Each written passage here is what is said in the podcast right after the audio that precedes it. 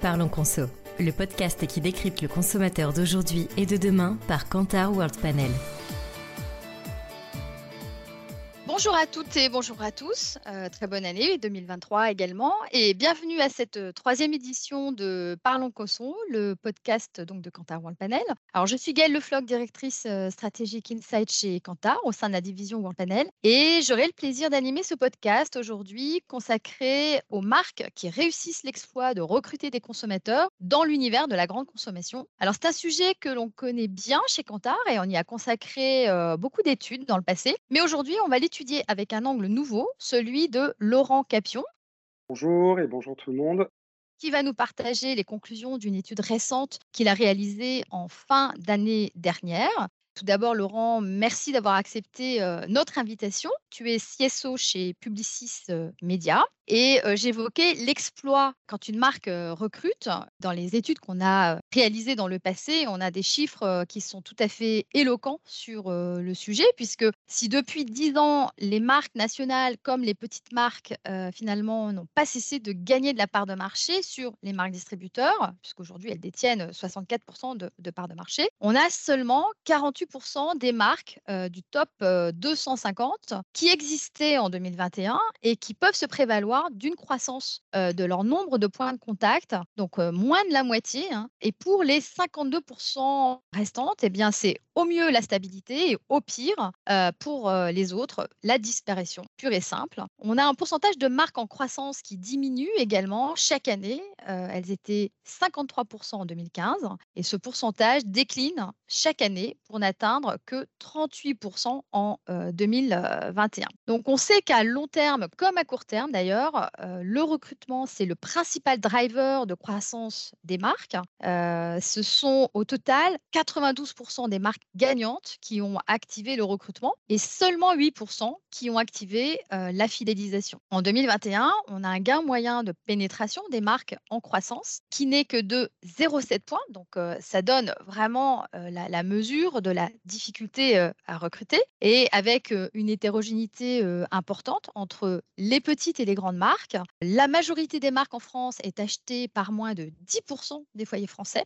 Toutes les marques peuvent recruter, même les plus grosses marques. Donc, en bref, on comprend à travers ces chiffres que le recrutement, c'est le nerf de la guerre pour les marques. Et c'est ce qui explique aussi sans doute, Laurent, que tu aies réalisé cette étude chez Publicis pour comprendre les facteurs clés de succès de ces marques qui recrutent. En préalable, j'ai envie de te poser une question sur la méthodologie que vous avez utilisée vraiment en quelques mots. Euh, comment vous avez procédé en termes de méthodo pour tirer les enseignements clés de, ton étude? Alors la, méthodo, en fait, c'est une méthodo assez originale de regard croisé. Finalement, ce qu'on a fait, c'est qu'on a regardé le top 100 des marques qui ont le plus recruté au, cours des quatre dernières années et on en a sélectionné 15 qui nous semblaient pertinentes à la fois en termes de diversité de secteurs, de typologie de marques, de, des marques qui sont présentes sur plusieurs catégories versus des marques mono-catégories. Et euh, finalement, on les a analysées sous toutes leurs coutures, à la fois avec les équipes Kantar World Panel et euh, également les planeurs stratégiques de Publicis Media euh, chez nous pour avoir du coup une vision globale et comprendre finalement les leviers les plus intéressants de, recrutement de, de, ces différentes marques et essayer de tirer des enseignements transversaux. D'accord. Alors à propos d'enseignement, justement, c'est quoi les ingrédients du recrutement finalement? Est-ce qu'il y a une recette miracle? Alors malheureusement, j'aurais adoré qu'à travers cette étude, on arrive avec euh, une sorte de recette miracle qui fonctionne pour tout le monde, mais bon, c'est n'est pas le cas. Bah, on, s'y attendait. Hein. Il y a autant de finalement de réponses que euh, de marques qu'on a étudiées euh, dans ce dans ce panel de marques. Donc pas de recette miracle, mais néanmoins, il y a quand même un certain nombre de points communs qui sont assez intéressants et qui vont réunir bah, la grande majorité des marques qu'on a qu'on a étudiées. D'accord. Donc est-ce qu'on peut balayer justement les points communs et tous les éléments transversaux à ces marques que vous avez pu observer? Il y en a, il y en a plusieurs et c'est de, de plusieurs, euh, plusieurs ordres. En fait, le premier point, c'est qu'on s'est, on s'est rendu compte, ça paraît assez logique, mais c'est intéressant de, le, de, se le dire, c'est que c'est des marques qui sont euh, bien établies en notoriété, donc soit des niveaux très forts de, notoriété, soit de très forte progression en, notoriété. Donc des marques qui sont plus petites, mais on voit, elles, gagnent en recrutement, mais on voit aussi un gain très important en termes de notoriété. Intéressant de se dire qu'il faut bien travailler le, vraiment le début du funnel. Mais le point moi je trouve presque le plus intéressant et, aussi le plus compliqué, c'est que la plupart de ces marques-là, c'est des marques qui progressent fortement en considération. Et on sait que ça, c'est un enjeu clé. Et comme je le disais, c'est souvent la dimension la plus difficile à travailler.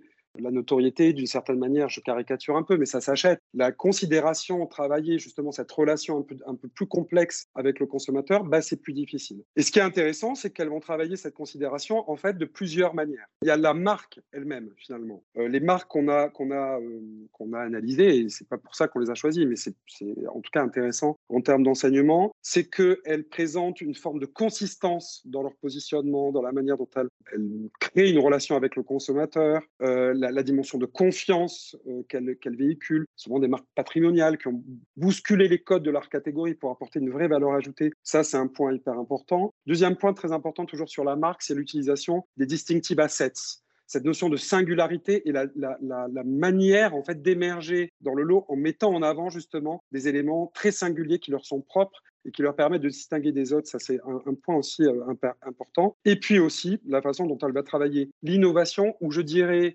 plus justement l'équilibre innovation et core business. Ça, c'est un élément aussi très, très important. Et puis après, évidemment, il y a toute la manière dont elles vont travailler les points de contact, et notamment les points de contact euh, médias, euh, euh, communication, pour justement bah, établir de bonnes connexions avec les consommateurs. D'accord, ok. Donc si je résume un petit peu dans ces éléments, enfin dans les facteurs clés de succès, j'entends notoriété, considération, singularité, innovation, travailler le core business. Et je me pose aussi une question sur le, le profil des clients recrutés pour ces marques qui réussissent l'exploit de recruter? Est-ce qu'il y a un profil type? Alors ça, c'était aussi un enseignement très intéressant, parce que pour être très honnête, moi j'imaginais que qu'on verrait une, majorité de marques qui vont réussir à recruter des cibles assez incrémentales par rapport à ce qu'elles ont, des cibles un peu spécifiques et qui leur permet justement de, grossir. Ben, ce n'est pas ce qui se passe. En fait, clairement, elles recrutent sur leur core business. On imagine bien qu'elles vont recruter aussi sur des cibles, probablement euh, des cibles sur lesquelles elles ne sont pas encore très présentes, mais toutes, toutes recrutent hyper largement et sur des cibles très mainstream. C'est-à-dire qu'en fait, on a des marques, et même des marques qu'on imagine très typées jeunes adultes, qui vont très bien travailler les, euh, les, 18, les 18-35 ans, mais qui vont euh, euh, recruter de manière très large sur l'ensemble de la population française. C'est le cas, par exemple, de marques comme KitKat, comme Doritos, comme Ben Jerry's. Elles arrivent à recruter très largement. Et ça, c'est un enseignement clé, et c'est un des éléments aussi qui a à mettre en relation avec le type d'innovation qu'elles proposent, parce que c'est des marques qui vont proposer justement, en grande majorité, des innovations qui vont parler au plus grand nombre et qui finalement se donnent plus de chances de recruter euh, finalement largement auprès des consommateurs. Donc ça, c'est un enseignement clé. Elles recrutent leur cœur de cible, mais elles recrutent toutes, et même quand c'est encore, encore une fois hein, des cibles qu'on imagine plus typées sur un certain type de, de cible, elles vont, elles vont vraiment balayer hyper large et avoir un potentiel de recrutement très très large. D'accord. Alors, tu évoquais la télé, justement, dans les leviers évidents auxquels on pense euh, quand euh, on parle euh, de recrutement et quand il s'agit d'attirer l'attention pour, augmenter la considération hein, que tu évoquais tout à l'heure. On pense évidemment aux médias. Donc, est-ce que ça booste le recrutement d'investir en pub? Alors, question assez intéressante. Clairement, oui. la grande majorité des marques qu'on a étudiées investissent les médias. Enfin, c'est le cas de toutes les marques qui ont de, de, de budget médias assez confortables. On a vu aussi que sur les quatre années d'analyse, euh, la moitié d'entre elles ont même augmenté un peu les investissements euh, médias. Mais quand même, le point clé, c'est qu'elles surinvestissent pas du tout. Ça, c'est un point hyper important. C'est mmh. pas des marques qui vont être en surinvestissement par rapport à la, à la concurrence. Il y en a certaines qui sont en progression, mais on n'est pas sur des progressions délirantes du tout. Le point très intéressant et très singulier de ces marques-là, c'est qu'elles vont utiliser super bien les médias et elles vont exploiter intelligemment le potentiel de chaque média en utilisant la bonne grammaire de chaque média. C'est ça en fait le point clé dans ce qu'on a vu. Donc c'est pas des marques qui vont euh, surinvestir, investir des, voilà, des sommes complètement délirantes. En revanche, la manière dont elles utilisent le média est très juste, très pertinente pour pouvoir justement réussir euh, les, éléments dont je parlais tout à l'heure, c'est-à-dire continuer à travailler la présence à l'esprit, la notoriété, et surtout booster la considération, qui est un élément clé aujourd'hui, qui est un peu le nerf de la guerre pour pouvoir, euh, pour pouvoir recruter. C'est ça l'élément le plus intéressant, plus que le, la dimension quantitative, si, tu veux, de, mmh de, l'utilisation des médias, des investissements en tant que tels. Oui, c'est ça. Donc c'est investir, oui, mais pas de surinvestissement, et puis euh, une combinaison appropriée entre les différents médias à activer euh, également. C'est ça. Et la euh, justesse, c'est la justesse dans la manière d'utiliser chacun des médias en utilisant vraiment les, langages ou la grammaire propre à chacun des médias, tout à fait. Donc là, tu viens de balayer les points communs aux marques qui ont fortement recruté au cours des quatre dernières années. Mais est-ce qu'on note aussi des particularités qui leur sont propres à chacune? Alors, euh, oui, on a pu en fait dégager euh, quatre typologies de marques ou, quatre axes de développement qui sont intéressants avec euh, au, chaque, au, sein de chacune de, de, chacun de ces groupes des éléments vraiment spécifiques. Il y a une première typologie de, de marques qu'on a appelées les marques air du temps. En fait, c'est des marques qui sont tellement justes par rapport aux tendances actuelles. C'est pas d'ailleurs des marques qui existent là depuis euh, juste euh, deux, trois ans. Hein. Parfois, c'est des marques qui existent depuis euh, pas mal de temps, depuis les années 90, qui à l'époque d'ailleurs pouvaient être un peu des ovnis, mais qui ont continué ce travail avec beaucoup de consistance et qui aujourd'hui sont complètement en phase avec ce que les, les, gens attendent. Et donc, ces marques, bah, aujourd'hui, elles sont naturellement favorisées par les consommateurs parce qu'elles correspondent à ce qu'ils attendent. C'est aussi par ailleurs, et ça c'est un, enseignement intéressant, des marques très incarnées, que ce soit euh, par une dimension très humaine, parfois même par les fondateurs de marque, je pense à C'est qui le patron, mais parfois par la dimension de, des ambassadeurs, des influences, des, manières aussi par exemple de faire le digital qui créent cette proximité, euh, je pense à, à Sobioéthique par exemple, et qui vont aussi incarner jusqu'au packaging qui vont être très bavardes sur le packaging, utiliser le packaging comme un, vecteur de communication et qui sont du coup dans cette forme d'intimité avec le consommateur. Ça, c'est le premier groupe. Le deuxième groupe, on les appelait les marques du bon rebond. Alors, c'est des marques finalement très smart qui, euh, c'est pas péjoratif, mais qui proposent pas forcément des trucs complètement dingues ou incroyables ou, hyper sophistiqués, mais très justes et qui arrivent à jumper sur les, les tendances et à jumper sur finalement tous les leviers pour recruter. Par exemple, en termes d'innovation, c'est des, euh, des, marques qui vont euh, proposer des innovations très faciles, qui semblent en tout cas très faciles, parce qu'elles sont probablement plus compliquées à mettre en place, mais très faciles, très accessibles, ancrées dans les usages et dans la vie des gens, et qui permettent justement une adoption très rapide des consommateurs. Donc voilà, elles vont utiliser en fait l'ensemble des leviers, promo, distribution, innovation, euh, gamme, pour justement grossir et réussir à recruter de nouveaux consommateurs en étant juste très malin par rapport à ce qui se passe euh, dans, le contexte euh, actuel. Alors ensuite, les marques, on a les marques de l'animation. C'est des marques qui, elles, vont proposer une, gamme très large, qu'elles vont renouveler d'ailleurs régulièrement, quitte parfois à laisser tomber un certain nombre de, produits pour apporter euh, des, innovations, et qui finalement, à travers cette gamme, vont réussir à toucher tout le monde. L'autre point très intéressant de, cette, de ce groupe-là, c'est que elles mettent en avant cette gamme, elles animent leur gamme en rayon, mais aussi en médias, c'est-à-dire qu'elles n'hésitent pas en médias et en, créa à montrer cette diversité justement pour, pour dire aux consommateurs, regarde en fait tout ce que j'ai à disposition tout ce qui pourrait te, séduire. Et par ailleurs, cette notion d'animation, elle le joue de manière un petit peu plus euh, figurée, mais aussi dans la manière dont elles vont travailler, par exemple, la considération, notamment à travers des actes d'entertainment. Donc, elle joue aussi cette notion d'animation, finalement, du rayon jusqu'à la relation avec le, consommateur sur cette dimension euh, de loisir. Et puis, enfin, on a le groupe qu'on a appelé les marques de, de la réinvention. C'est des marques qui ont réussi dans, dans le temps, tranquillement, à se stretcher, à se réimaginer, finalement, à inventer par exemple leur food form, c'est le cas d'une marque comme KitKat, à intégrer euh, de nouvelles catégories, c'est le cas de Febreze, et tranquillement, au fil du temps, bah, on voit un morphing de la marque super intéressant. Et point euh, hyper important de ce groupe de marques, ce stretch qu'elles ont réalisé ou cette réinvention, elle ne s'est jamais effectuée au détriment du core business. De l'innovation, oui, euh, mais toujours euh, fondamental de ne jamais abandonner le core business et jamais au détriment du, core business. Ça, c'est effectivement, ça revient sur plusieurs points que tu as évoqués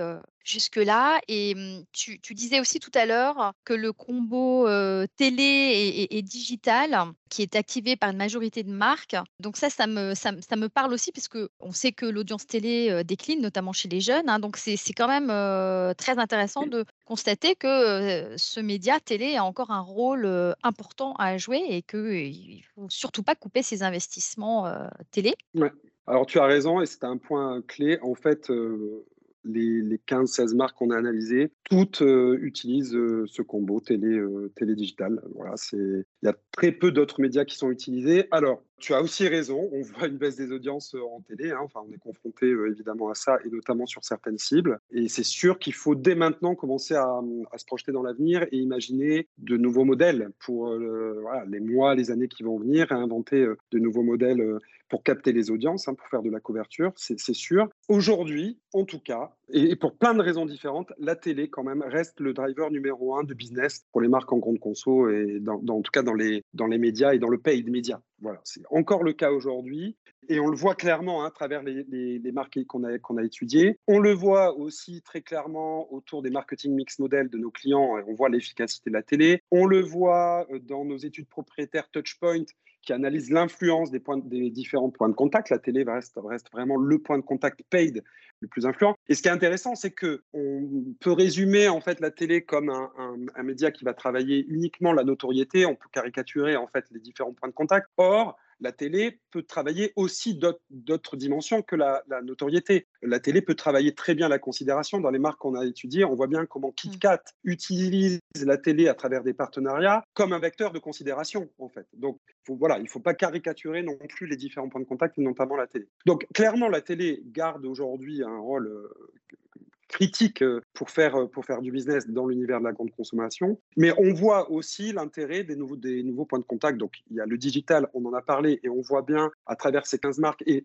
ça, c'est probablement un des enjeux les plus compliqués. Euh, c'est comment bien travailler le digital avec son langage spécifique pour travailler en fait la considération. C'est pas facile à faire, mais quand on y arrive, ça a énormément de potentiel. Et dans les, les marques qu'on a étudiées, euh, c'était, on a de super euh, cas d'inspiration. Et puis l'autre point aussi, c'est que on a vu d'autres médias qu'on a un peu abandonnés, qu'on utilise de moins en moins et qui sont d'ailleurs pas utilisés par ces marques-là, mais dont on voit le potentiel à travers tout le travail qu'on peut faire avec des clients en termes de ROI ou même dans, dans ces fameuses études Touchpoint dont je parlais euh, tout à l'heure sur l'influence des points de contact, c'est par exemple un média comme la presse qui a à la fois un ROI très intéressant et qui reste dans l'univers de la grande consommation, pour certains types de messages, un média très influent. Donc voilà, il va falloir naviguer entre ces différents points de contact. Euh, aujourd'hui, bah, on a clairement la télé qui nous aide, mais il y a clairement un nouveau modèle à, imaginer avec, euh, avec nos clients pour bah, inventer, inventer demain finalement avec à la fois les nouvelles cibles et à la fois l'efficacité des points de contact dans la, dans, la, manière dont on va les mettre en œuvre. Ok, bah écoute,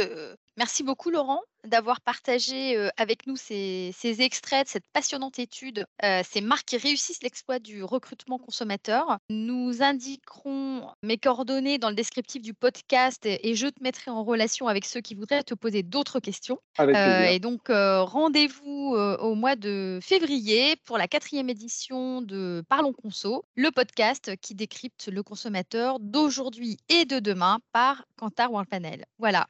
Merci à toi, Laurent. Euh, au revoir à tous et à bientôt. Au revoir. Merci. Au revoir. Vous souhaitez en savoir plus sur nos insights et nos offres World Panel? Rendez-vous dans la barre de description pour accéder à notre site internet et à nos coordonnées. Merci de votre écoute et à très bientôt pour un nouveau podcast Parlons Conso.